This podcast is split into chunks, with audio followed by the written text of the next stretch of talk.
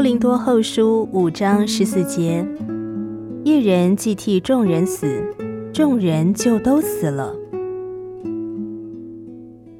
今天的经文说到一人既替众人死，不是说到一件可能的或我们盼望有一天要成就的事，这乃是一件已经成就了的事，是一件无法否定的历史事件。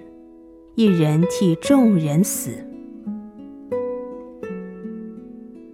那一人就是主耶稣，而众人则包括了你和我，以及一切杀人者、奸淫者、法利赛人、自私的人。一人既替众人死，耶稣已经替我们而死，众人就都死了。这节经文说的是那一人的死被看为众人都死了。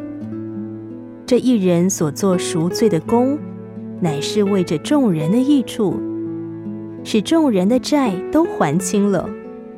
因为耶稣以死来偿还一切的债，你的债也在内。剩下的就是相信，就是承认事实，一切都是你的。你可以感谢神，同时知道你已经得救了。耶稣为你而死。